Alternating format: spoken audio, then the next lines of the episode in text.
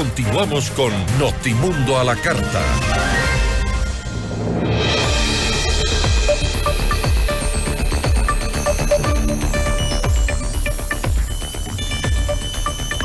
El acuerdo bilateral entre Ecuador y los Estados Unidos para la asistencia en interceptación aérea forma parte de la trilogía de acuerdos de cooperación entre ambos países. ¿Cuáles son las limitaciones jurídicas de estos acuerdos?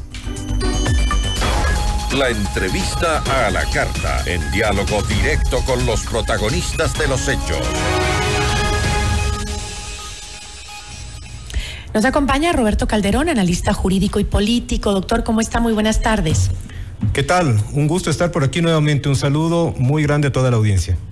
Eh, Doctor, para la canciller Gabriela Sommerfield, estos acuerdos van a permitir que la cooperación pueda ser ejecutada de manera expedita y también agregó que coincide con la visita de una delegación estadounidense para analizar los métodos y asistencias para enfrentar el conflicto armado interno. Si bien esta cooperación es importante en esta lucha que tenemos contra el crimen organizado, ¿cuáles son las garantías eh, de que un acuerdo de cooperación con los Estados Unidos no se convierta en en intervencionismo?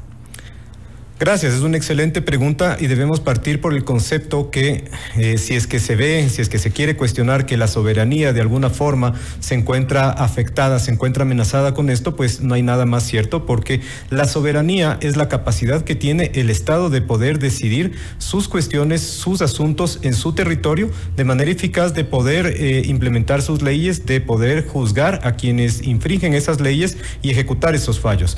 Y si nosotros tenemos regiones en nuestro país, donde está prácticamente tomado por la delincuencia, donde el Estado no puede hacer un efectivo eh, labor de, soberanía, pues no podemos hablar de que existe soberanía. Por ejemplo, en la parte marítima hemos visto a veces invasión de buques de eh, extranjeros que hacen una pesca pues totalmente arbitraria, totalmente abusiva y no podemos hacer nada porque nuestra armada no cuenta con las unidades suficientes, no cuenta con radares, no cuenta con toda la tecnología que se necesita incluso a nivel satelital para hacer esa detección. Entonces, ¿cómo hablamos de ejercer soberanía si no tenemos un control absoluto y una vigilancia absoluta del territorio?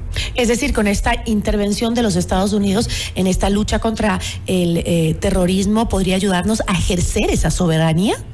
Por supuesto, porque estamos hablando de una cooperación en la que entran en juego ya no solamente un factor humano de personal altamente calificado en, manejar equipos de alta tecnología, sino también eh, poder tener acceso a recursos como son imagen satelital, como son eh, el rastreo que se hace a través, a través de